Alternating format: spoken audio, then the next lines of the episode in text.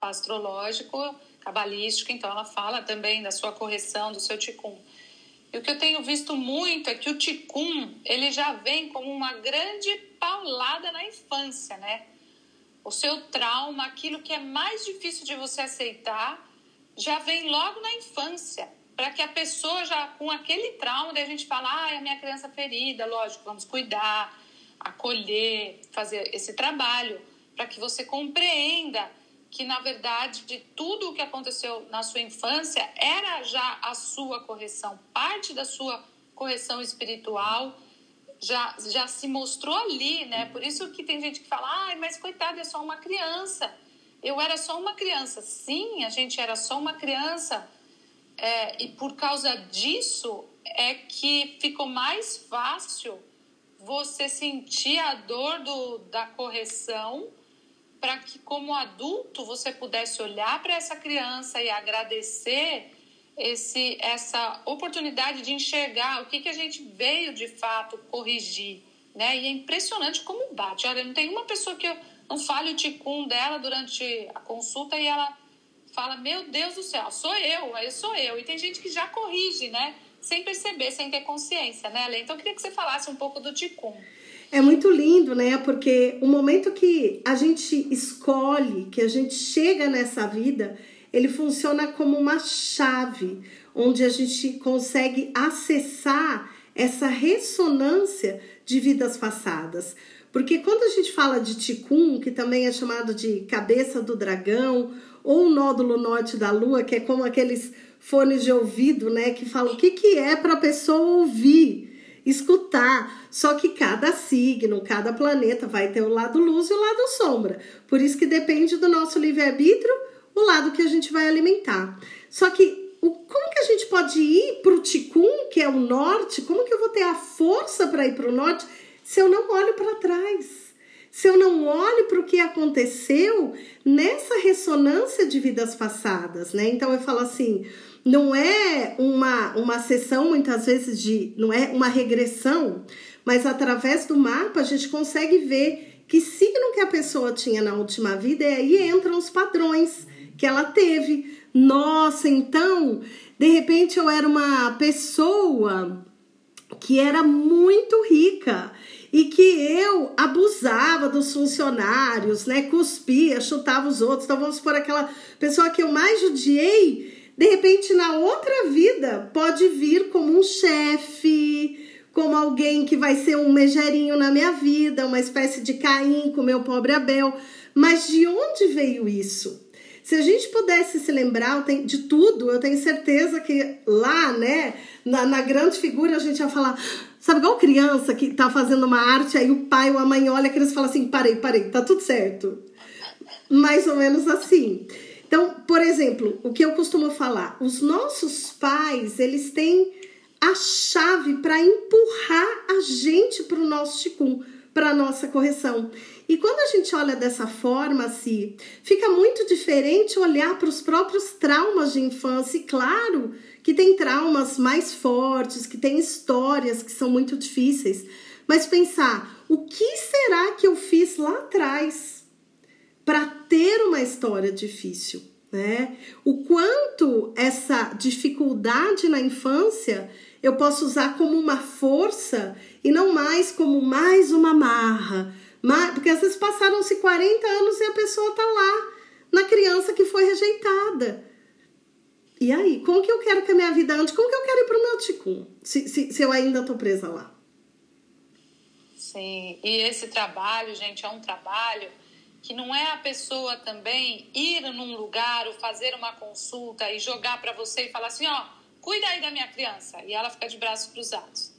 Daí ela sai daquele trabalho, daquela consulta, e ela não faz mais nada da, da vida dela. Então, gente, buscar espiritualidade não é buscar religião, não é você falar assim, ah, eu vou abandonar tudo agora só para ficar no mundo espiritual, mas também não é não se tratar porque eu vejo que muita gente acha que ah, eu já busco. Eu vou lá, o psicólogo fala para mim e eu pronto. Eu, eu mesmo não preciso fazer nada. Né? Ou eu vou lá, faço uma constelação e a Simone vai lá, a Alessandra vai lá, ou alguém vai lá e faz o negócio para mim e agora eu não preciso buscar mais nada. Gente, buscar o plano espiritual é meditar, é você realmente se conectar, é você se olhar o tempo inteiro, é você ver como é que você está agindo agora para não criar coisas para depois. Então, é um trabalho gostoso e nutritivo e diário, sabe? Uhum. É, é uma coisa gostosa. Agora, tem gente que ainda acha que é o médico que vai resolver ou é o governo, alguém vai resolver. Ela vai resolver. Então, é aquela pessoa que às vezes ela tá com um problema, daí ela vai na igreja, daí ela resolve aquele problema, nunca mais ela volta na igreja. Porque ela não faz um trabalho contínuo espiritual.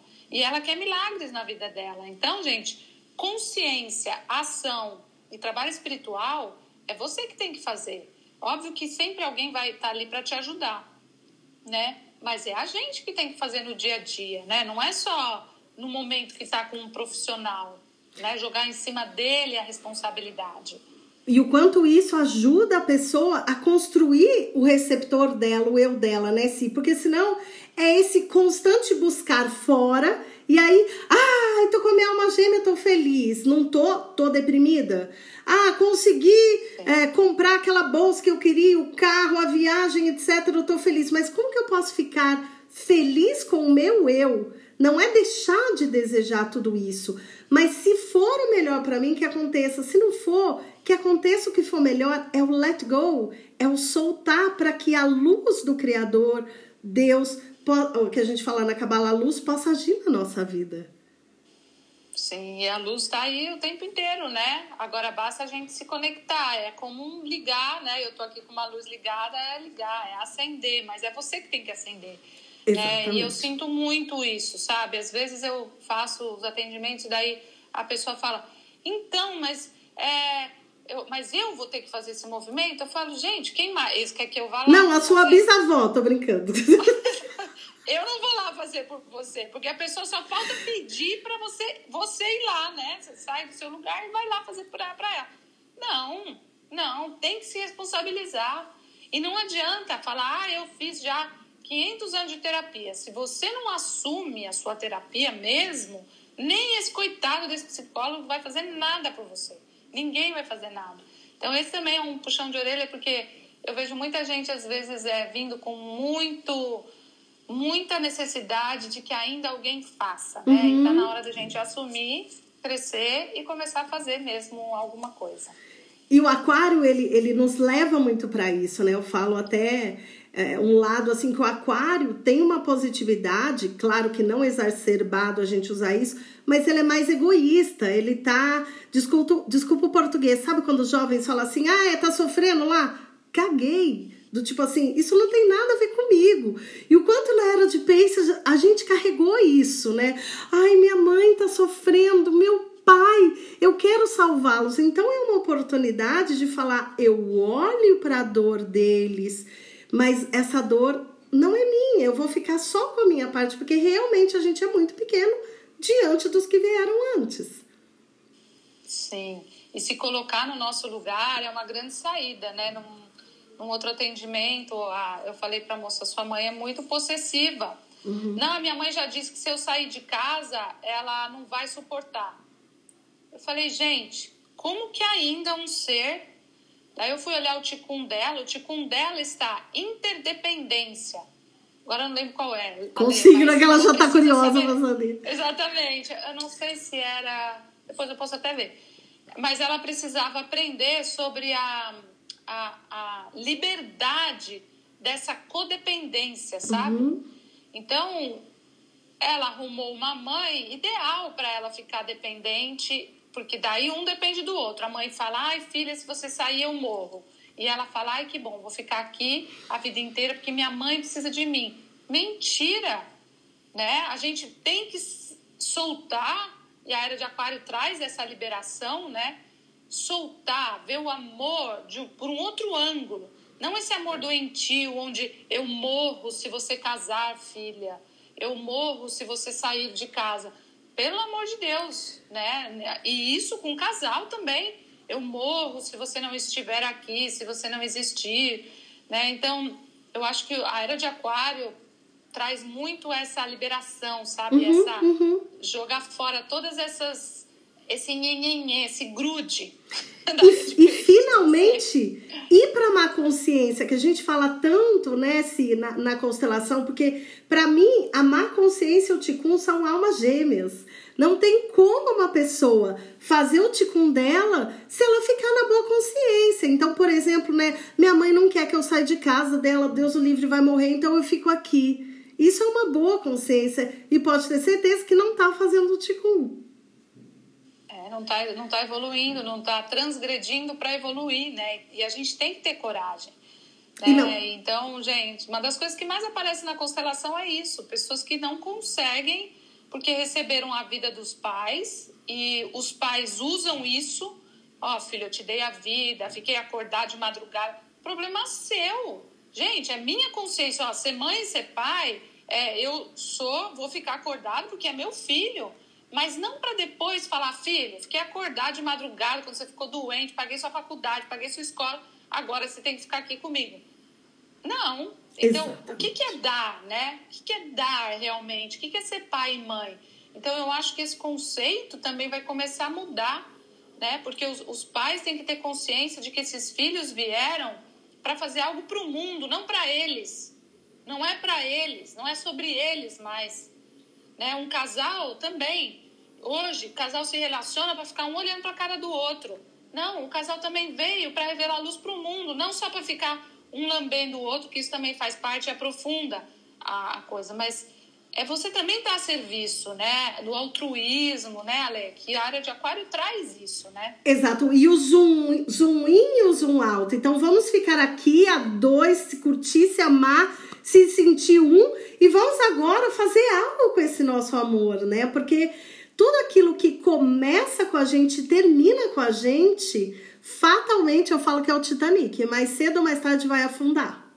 Porque é o desejo de querer receber só para si. E na Cabala a gente aprende muito como transformar esse desejo de querer receber só para si em desejo de querer receber para poder compartilhar, porque isso liga a nossa vida com esse efeito duradouro e não com aquela sensação, ai, hoje ele tá comigo, mas e se amanhã ele conhecer outra pessoa e me deixar? Né? Então, como falar? Se ele me deixar, é porque tem outra alma gêmea caminho, minha filha. Next, né? E a era de aquário leva muito para isso. Exatamente. Não fica com o drama que o Bert Hellinger fala, ai, tudo isso é drama. Nos últimos, nas últimas constelações dele, ele já nem tinha mais paciência de ver pessoa, ai, mas é minha mãe, não vou deixar, mas é meu pai.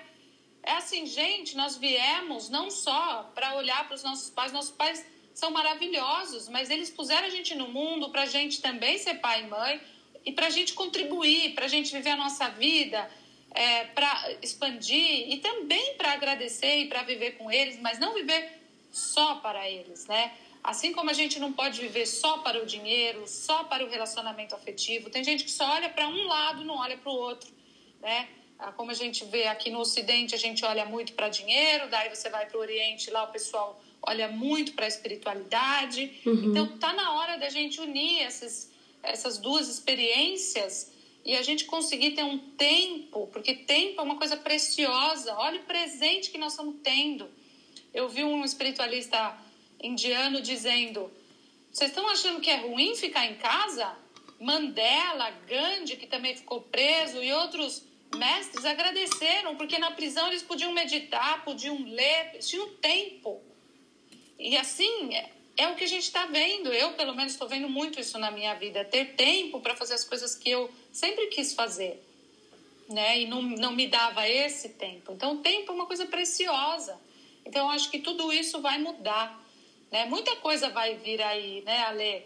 Olha, você que não fez seu mapa astral ainda, você que não acredita em reencarnação e você que não acredita em, em disco voador, minha filha, sua vida esquece.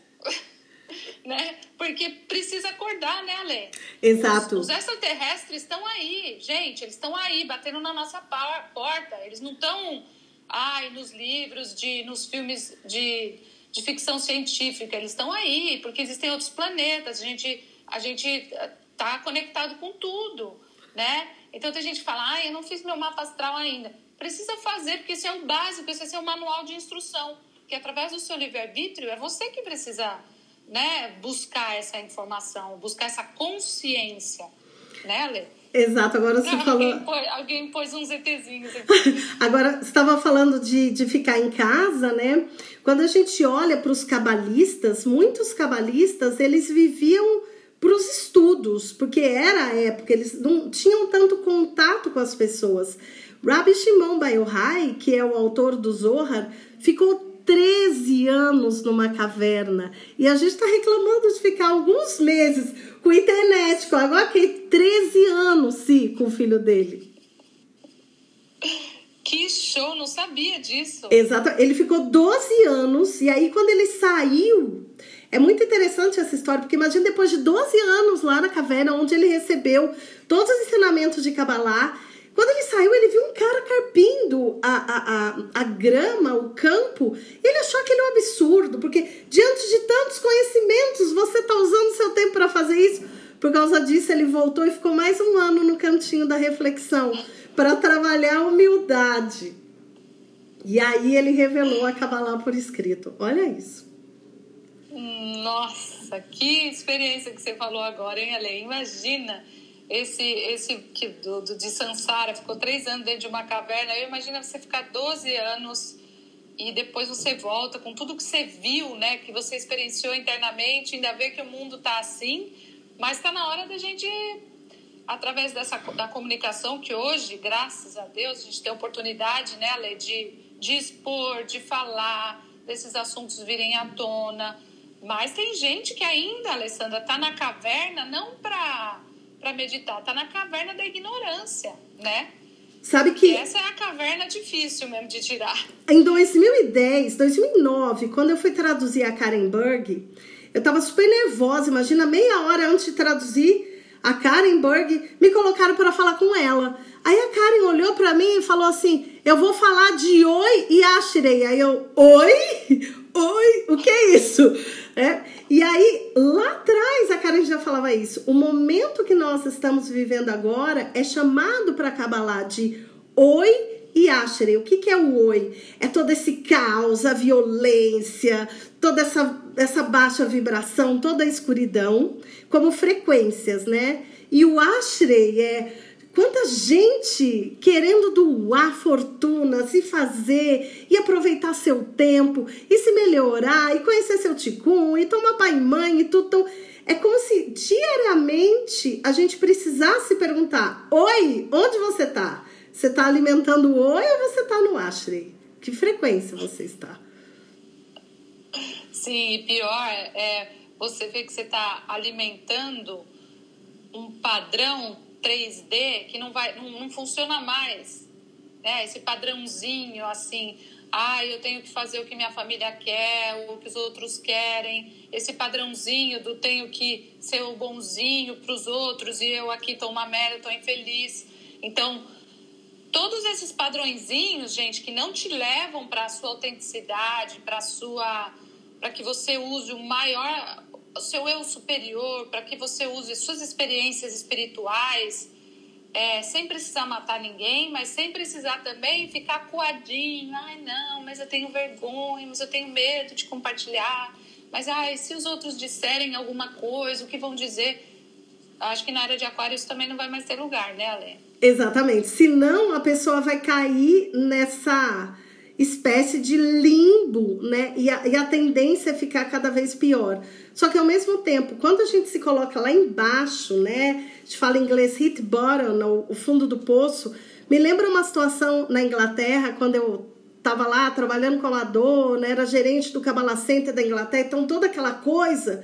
E foi tanto ego, e foi tão difícil, que um dia numa reunião com a minha gerente, eu comecei a chorar copiosamente, porque eu não me sentia um nada. Eu comecei a estudar cabala achando que eu ia vencer o meu ego. Aí no meio do caminho eu descubro que 99% da razão de estar aqui é olhar para ele. Eu tava assim, a vítima da vítima.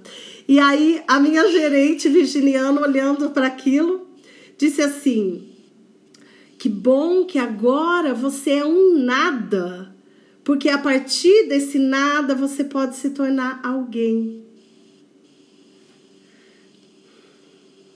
Pois é, ir para esse lugar, né, do nada, né? De não, não se sentir nada falso, porque a pessoa que também fica, ai, não, mas é, eu sou assim mesmo, simplinho, sabe?